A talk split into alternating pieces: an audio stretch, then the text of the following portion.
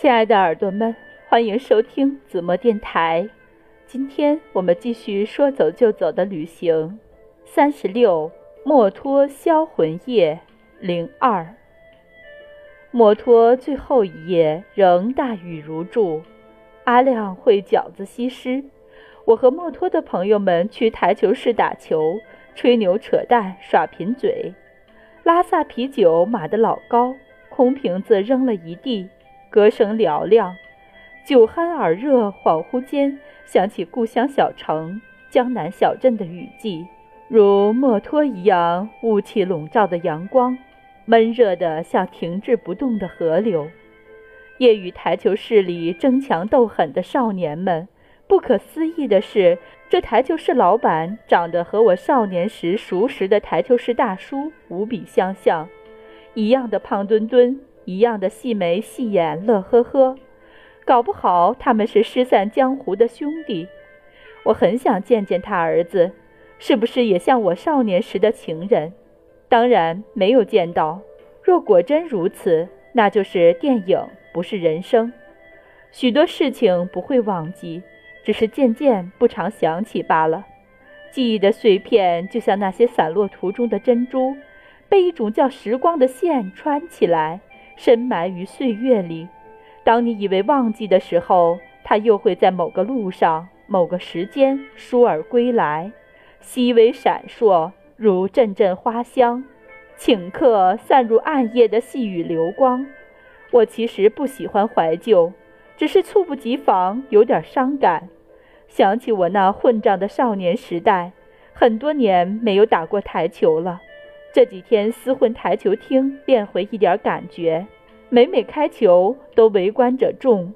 台球厅老板说：“从未见女孩打球如我这般。”作为墨脱台球界权威人士，他斟酌一番，赠我三个字：稳、准、狠。想当年，我也是深藏民间的一高手啊！家里开过台球室，上没台球桌高，就苦练球技。在故乡小城打遍无敌手，只是不幸藏得太深了，没丁俊晖那么有名罢了。后来路上穷困潦倒，沿途靠和藏民赌台球混回四川，让我感叹：行走江湖还是要有一技傍身的。夜雨中，阿亮惆怅而归，细雨打芭蕉。阿亮瘫坐门口长椅，望漆黑夜空无语。凝噎，呃，是打嗝，哈哈，原谅我吧。由于性别差异问题，我实在没法精准描述出阿亮的伤感。董老师上前安慰，憋半天憋出文绉绉的一句：“人生只若初见。”阿亮茫然地看看董老师，我硬挤进脑袋插了一句，说：“哎呀，董老师，哪有你这样安慰人家的？”应该说，人生只若初夜。阿亮又笑又怒，大喊：“砚台，你这个坏蛋！”我赶紧摇手，当我什么都没说，缩回去和李明继续打球。李明悄悄问我：“阿亮和那女孩究竟到哪一步？”我说：“我不知道，要不我去问一下。”李明赶紧制止我。我坏笑，跟阿亮说。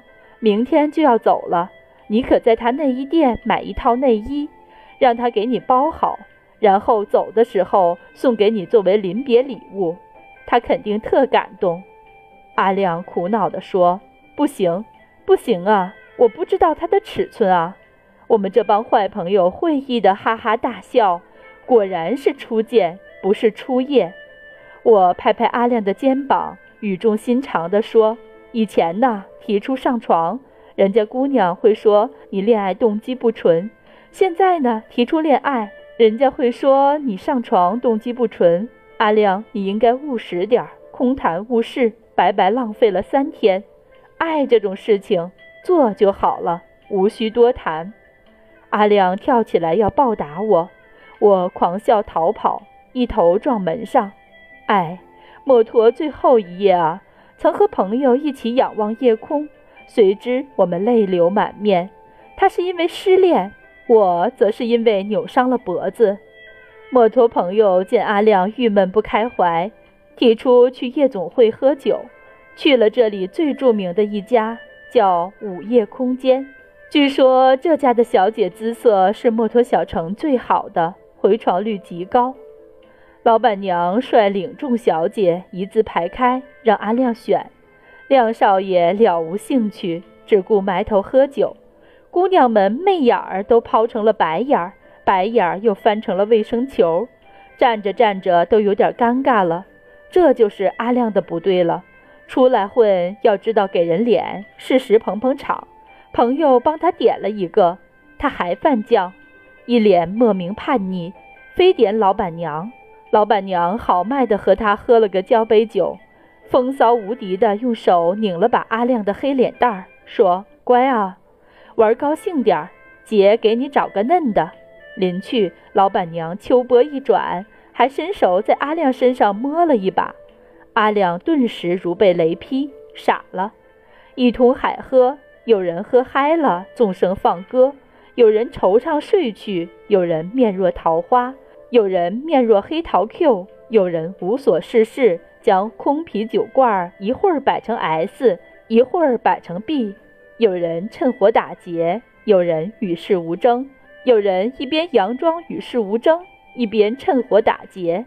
这墨脱的夜啊，无处不销魂，越销魂越寂寞，越快乐越堕落。